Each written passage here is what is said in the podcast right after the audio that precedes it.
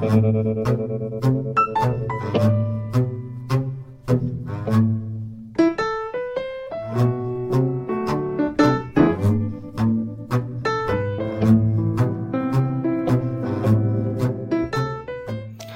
哈喽，大家好，一路到底新的一期啊。上一周因为个人有一点儿时间错不开，所以说那期节目没有录。这一周统一开始录啊，也好。然后这一周，呃，主要讲一讲最近出的这些安卓吧。因为骁龙八三五在那个巴塞罗那通讯展上这一出，所以很多厂商都要把它列入到自己的新的一代旗舰上面啊。现在出现的包括索尼的，然后小米也今这次出的这个小米六，很多人还是很期待的啊。然后再就是过两天罗永浩会放出的那个应该是坚果 Pro 吧这一款产品。然后紧接着昨天魅族不服，魅族说自己也会研发一款新的产品秒杀小米六啊，等等等等吧。安卓旗号现在是越来越鱼龙混杂，呃，除了华为这种一心在做自己芯片的，那骁龙应该是百分之九十的安卓厂商的一个选择，呃，包括诺基亚九也有传言说是要用骁龙八三五来进行高端的这么一个配置。那现在看下来，我们目前拿到手上的就只有小米六这一款产品啊。怎么说呢？这个产品我本人算是又喜欢又讨厌。说喜欢呢，是因为终于小米出了一款外观能看的产品，而且这款产品是五寸的。虽然它是五点一五啊，就是其实还是五点二寸更实际一些，但是。怎么说呢？小米六终于让小米的手机变得能看了。有人之前说什么小米五，然后那个 Note 二，包括 Mix 都能看啊。其实跟小米六一比的话，这些手机就有点没意思了。这次小米六算是做成了呃一个比较完整的。是安卓手机应该有的样子，也是小米自己说什么，它七年磨一剑啊，终于磨出了这么一款产品。那小米六怎么说呢？小米六第一眼看到是非常好看的，虽然说很多人说那个蓝色版本不怎么样啊，但是其实拿到手上还是不错的。我个人比较喜欢黑色版本，而且它这次。我之前不是说了那个吐槽过吗？在微博上，我说你不要一个版本又做四 G 运行内存，又做六 G 运行内存，然后再用不同的大的存储把它分开啊，这你的产品线就会很乱。就这次小米只做了六 G 运行内存这一个版本，还是让我非常非常欣慰的。虽然也不人家不是听了我的做出这么一产品啊，但是统一的把所有的。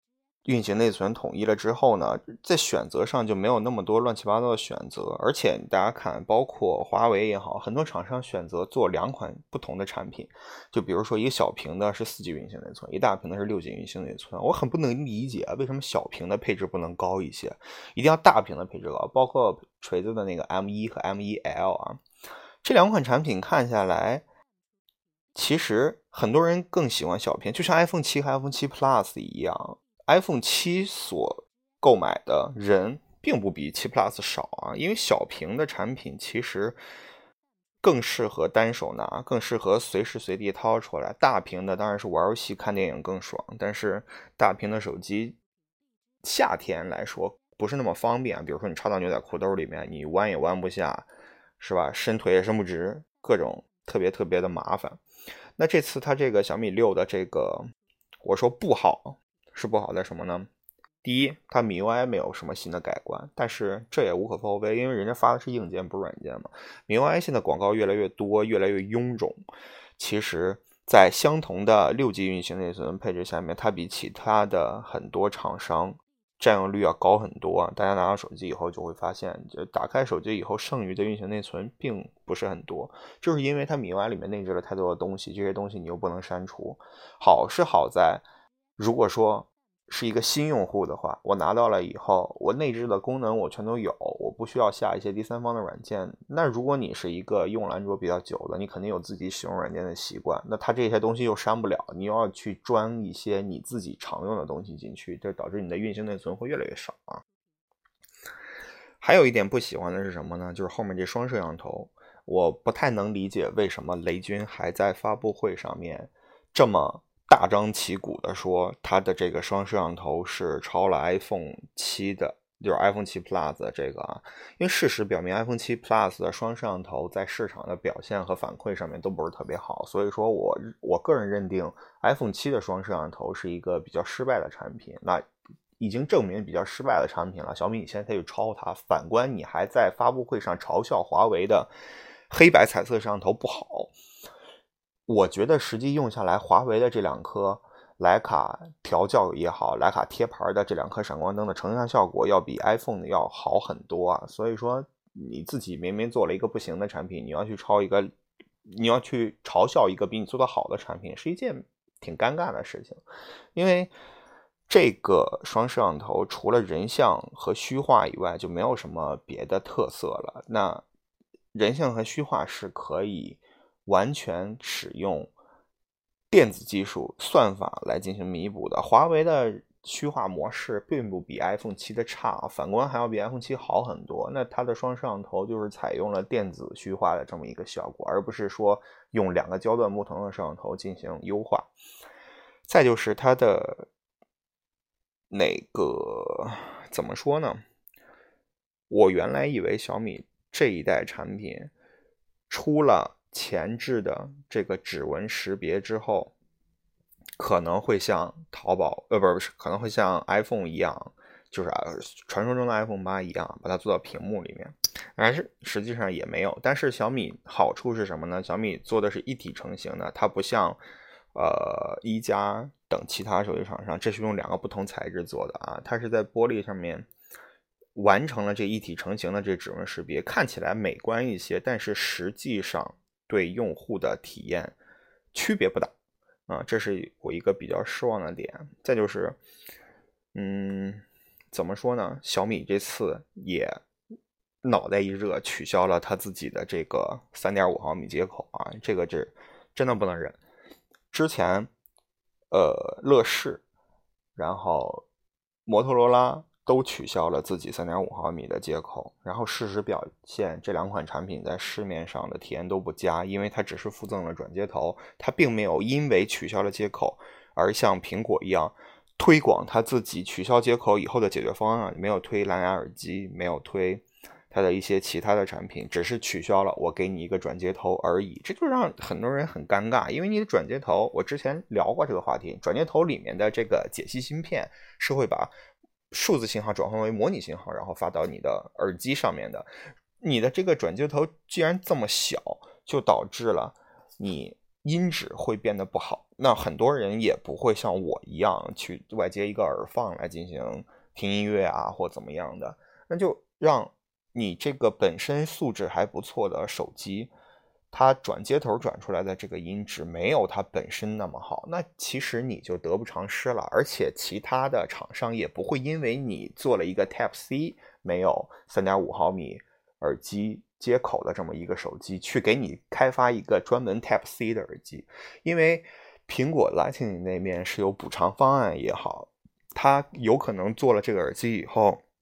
跟苹果谈，苹果就会放到 App Store，那销量当然是不同的。但是小米目前你还达不到这个场等级，你如果去这么做的话，就会导致你的市场定位很尴尬啊。这次很多想买小米的人，就是四月二十八号发售嘛，很多人就是因为它没有耳机接口了以后。甚至连入都不想入啊！我现在正在录节目的是用一加三 T，然后接了一个耳机就在录，其实很方便。你如果想要升级的话，你接一个支持手机的麦克风啊，什么都可以。但是如果说你这个变成了转接头的话，我不确定转接头是不是可以兼容麦克风再接到手机的这里进行一个操作啊，就会让人很尴尬。很多人就因为这件事情选择先观望啊，不不首发入了。这就是呃。小米目前这款产品给我的不太开心的一个点。再就是说一下，过两天要发发的这个呃锤子 Pro，坚果吧，应该叫叫坚果 Pro。坚果 Pro 也是一个大屏手机，然后呢，用终端的应该是骁龙六二六的处理器。然后四 G 运行内存，然后这次应该是卖到一千多块钱吧。我个人最喜欢什么呢？如果说什么时候坚果和小米的硬软硬件可以结合，就是锤子的 Room，我是非常喜欢的。但小米这次的硬件我也觉得很不错。如果这两个东西可以做到一起去的话，我觉得我就会买这款产品了。因为从 M 系列 M 一 M 一 L 来看啊，锤子的。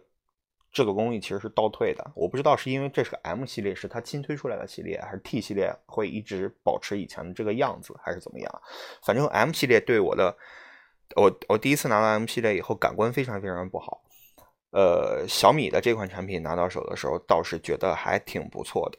那我又特别喜欢锤子 Room，我本身是一个非常推崇一加手机的人啊，因为它的性价比的确非常非常高，然后呢。它的系统又非常干净，但是一加也有一加的不好，就是它的系统不是特别成熟。虽然说它现在已经出到了呃一加三 T，也就是它的应该算是呃第五款手机吧？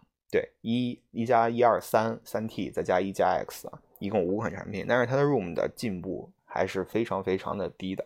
很多常用的功能，包括云同步啊这些乱七八糟的功能，它只是做进去了一加账号的这个概念，但是做的是一最简单的东西。然后一加之前推了四年的那个全屏壁纸功能，在最新的 Room 上面也取消掉了啊，我也不知道是为什么。一加走的路是小而精的系列，它的 Room 里面会有一些特别特别小的细节，让你在发现它的时候觉得很有趣，类似像那个 Switch 上塞尔达，但是。你如果没发现的时候，你就觉得特特别尴尬。比如说一加之前的版本，你有未接来电的时候，那个电话的图标是拿起来的；你没有未接来电的时候，那个电话的图标是扣下去的。但是手机没有任何在你拿到的时候没有任何的使用技巧跟你说了这一点设计，所以说很多人就觉得自己的未接来电也好，短信也好看的不是特别明白。也事实也的确是这样，一加对于未接短信就是。未看短信的这个提示不是不是不是特别的好，再就是说它特别尴尬的那个什么火车票的那个收纳的的那个卡券，那个卡券包，虽然说它现在已经做进来了，但是它真的不是特别的好用，已经比以前好很多了，但是它对短信的识别和转换上面还是很烂的，这是一加的小问题，但是我依然期待一加五，这次据说一加会跳过四啊，直接出五，呃。可能是因为数字不好听，再就是，呃，一加五，据说是骁龙八三五加八 G 运行内存啊。虽然说现在六 G 运行内存完全够用，我甚至觉得有点已经有点硬件超出这个需求了。但是既然有八 G 运行内存，那价格又不会那么贵，那当然选八 G 运行内存了。我只是希望一加的真机拿到手上以后，不会像网上渲染图后置的那双摄像头那么丑啊。我觉得三 T。和三是它目前出过最好看的手机，但是如果说五或者说真的是一加四，它进行倒退的话，可能还是需要考虑一下。然后很多人说，呃，最近 S 八 S 八 Edge 是 S 八 Edge 吗？S 八 Plus 发布了啊，三星的东西，呃，它现在还在用四 G 运行内存，这点我先不吐槽，因为。用过 S 七 S 七 Edge 的人就知道，四 G 运行内存在它庞大的第三方软件的压力下，这个手机用久了是会卡顿的。但是反观 Note 五做的很好，我不知道为什么。那 S 七啊，S 七既然已经是那个效果了，而且它的呃弧形版本 S 七 Edge 的两边在床上躺着的时候，防误触的那个感觉特别特别的差。我这次对 S 八表示观望，而且三星当年也是算是吹过牛逼的一个厂商啊。他说只有我和另一家厂商这种工艺进步的厂商才可以把指纹识别做在前面啊。他当然把指，他当时是把指纹识别做在了 Home 键上面，虽然那个 Home 键不是特别好用，然后还是当时还是滑动的，但是他到了 S 六、S 七。它正面的这个指纹识别已经非常非常好用的状态下，S 八因为屏占比的原因，把指纹识别放在了后面，这就是一种设计的倒退。我觉得它宁可屏幕小一点，把指纹放在正面，它也保持了它当年的这个设计语言啊。S 八把指纹放在后面，而且放在那样一个位置，我觉得这世界上只有索尼可以做到，就是把指纹放在那个电源键上啊。这种奇葩的设计，除了索尼以外，可能只剩黑莓了，把指纹放在那个实体键盘空格键上啊。说到黑莓，昨天看到一条新闻，气不打一处来。黑莓出了一款新产品，呃，据说是用骁龙四二五作为 CPU 的。四二五是一个连 Windows Phone 都已经不太用的一个低端的 CPU 啊。目前看下来，好像市面上只有诺基亚六在使用这个 CPU。那它在这个 CPU 上居然他妈采用了四 G 运行内存，我不明白为什么用骁龙六二五的 K One 采用三 G 运行内存，而你出一个低端机用四 G 运行内存。就是这几款机器的配置能不能混在一起？而且它又跳票了啊！之前说是四月份发售，然后五月份就可以拿到，然后现在五月份还没有发发售的这个消息。前两天发了条推说即将即将有大事情发生，我不知道这大事情是正在发售了还是又延期了。然后国内 HTC 说在跟叮咚合作，但是 HTC 之前走量的这种销售策略可能不太适用用于 K One 上面。那他一定要在国内找到合适的铺货商、渠道商，把货散出去，出货量达到一定的状态，他才可以放心的出行货啊。如果说这些事情都没有做到的话，我觉得行货可能还是比较会滞后的。六月份、七月份能出行货，应该是一个比较好的情况了。而且我。之前没有用过 HTC 的手机，我不知道它在国行的 ROM 做的是什么样子，因为它已经没办法内置 Google 全家桶了。它第三方商店是什么？呃，没有用过 HTC 的手机，我不太清楚。它总不能随便放一三六零上去吧？那如果是这样的话，就特别让人失望了。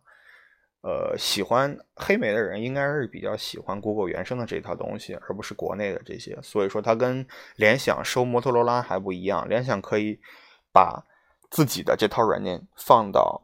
摩托罗拉的国行机器上面，但是 HTC 如果说也只是这样粗粗制滥造的放上去的话，本来买的人这个系列买的人就少，是吧？因为你一中端机定价又贵，四千多块钱，然后你现在还做成这种烂配置的话，我觉得真的是没人买了。嗯，目前看下来，vivo 什么的还在吹自己的柔光双摄，没有什么新的产品发出。呃，国产的这些厂商。也就这些，没有什么新的可说的。那再就是可能九月份会发布的 iPhone 八，iPhone 八是算是我期待值最低的一款产品了，因为这次的泄露图泄露的特别全啊，那后置摄像头居然是那种情况下放的一个双摄，呃，买不买咱们另说啊。我以前都说不买，然后每次都买，那这次所以买不买我就先把这话题放下来。但是丑是真的丑，纯丑。这是我特别不能忍受的一点啊！但是如果说他这次真的把指纹识别是那个精简到好，精简到屏幕上面，然后屏占比又高成那个样子的话，我觉得买一下还是有必要的啊！就是可以终于可以买一小屏机器，可以得到大屏机器的屏幕大小了，这是一个比较期待的事情。但是 iPhone 现在也就这么回事了吧？嗯，没有什么亮点。它的 iOS 上面的进步又停滞不前，它，但是它，你不能不说 iPhone 是一个不能缺的产品吧？就是它的一系列硬软件的结合，会让你用的很舒服啊。比如说，我最近在用 SE 听歌，那我可能带了 AirPods 和 Apple Watch，我把手机放到包里面，我平时不拿出来，然后我戴着耳机，我在可我可以在手表上面控制我。手机上面的歌曲跳转和耳机的音量大小，然后到了办公室以后，我可以直接在 Mac 上面把我的耳机切换过去，到电脑上面继续进行工作和娱乐啊，这就是 iPhone 方便的，就是这就是 Apple 给我们整个软硬系统结合方便的地方啊。你可能不会觉得它特别牛逼，但是你用惯了以后，你就停不下来了，你不太能够接受你拿着一加三，然后。再去装一个比如呃，再去买一个，比如说 Boost 的 QC 三零，虽然它降噪很好，那你到了公司以后，你还要再关机再开，然后识别到你的电脑上面，有的时候可能还要输一些乱七八糟配对码什么的，就很烦的一点啊。所以 iOS 也好，Mac 也好，它把这些东西用你的 iCloud 账号全部都默认同步在一起，这是很方便的一点，这个是不得不承认的。苹果就是会让你潜移默化的把这些东西习惯了，习惯了以后，你再去用别的厂家了以后，你不会觉得 iPhone 很好，但是你会觉得其他厂商很烂。那样的话，你可能会选择回到 iPhone，这就是它留住你的方式。嗯，今天节目差不多到这儿吧，二十多分钟了，史上最长，除了跟那个杂杂谈那边蛋逼的那种长节目以外，我个人节目应该是比较长的一点了。嗯，就到这儿吧。如果说还有什么新的产品的话，我可能不会礼拜五才更新，拿到手就会给大家更新一期短的上手。然后，呃，如果说特别特别需要的话，我可能会上传一视频，然后到时候发在我的公众号里面。所以说喜欢的话可以去关注一下公众号，搜索“一路到底”，路是陆地的路，然后可以关注我。嗯，就这样，今天的节目就到此为止，大家再见。